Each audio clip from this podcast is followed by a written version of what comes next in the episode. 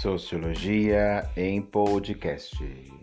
Segunda semana, pessoal. Então, vamos lá, segunda semana, eixo temático Mundo Moderno, a sociedade em que vivemos. Tema: Estado de Direito e Democracia Moderna.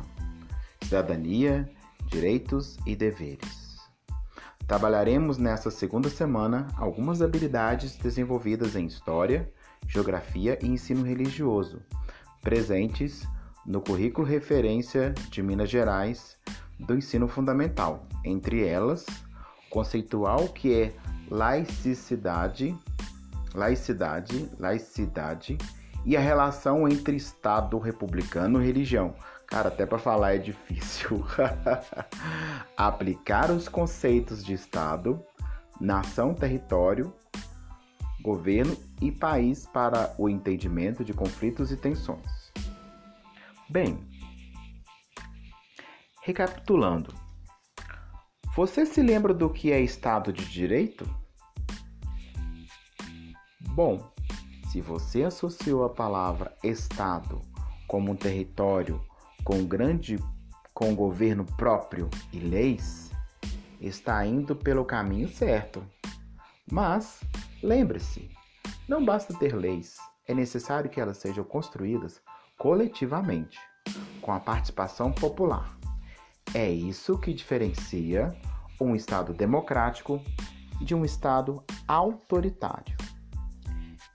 Uma, se você fizer uma busca na internet sobre laicidade, você vai chegar a páginas do, de estudantes, principalmente no Wikipedia, onde você terá o secularismo francês, laicismo ou laicidade, é um princípio político que rejeita a influência da Igreja na esfera pública do Estado, considerando que os assuntos religiosos devem pertencer somente à esfera privada do indivíduo. E por é, conseguinte, um conceito que detona a ausência de envolvimento religioso em assuntos governamentais, bem como a ausência de envolvimento do governo nos assuntos religiosos. É o princípio da separação entre igreja ou religião e Estado. Foi um processo longo com muitas lutas para que os países passassem a adotar os preceitos democráticos reis, imperadores, senhores feudais e o poder eclesiástico foram substituídos pelo poder popular, cuja sua maior expressão é o voto. É a partir e é a partir da escolha popular, seja através de plebiscitos, referendos ou por representantes escolhidos pelo povo, que o Estado se organiza entre direitos e deveres e assim exercemos nossa cidadania. Cidadania é o exercício dos nossos direitos e deveres como cidadão. cidadãos.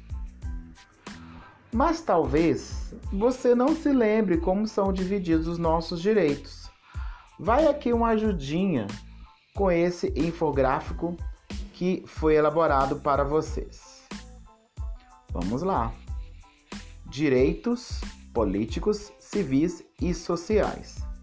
Os direitos políticos em uma democracia são votar e ser votado.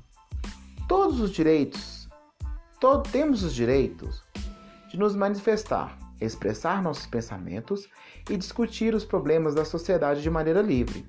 Usamos nossos direitos políticos para concordar, discordar, direcionar ou propor soluções. Bom, temos também os direitos civis. Direitos que envolvem a nossa liberdade individual. Exemplos são a liberdade religiosa, a liberdade de ir e vir, o direito de ter as próprias coisas, direito de livre expressão, de casamento. Todos os direitos devem ser exercidos com responsabilidade. Bom, falaremos também agora nesse podcast sobre direitos sociais.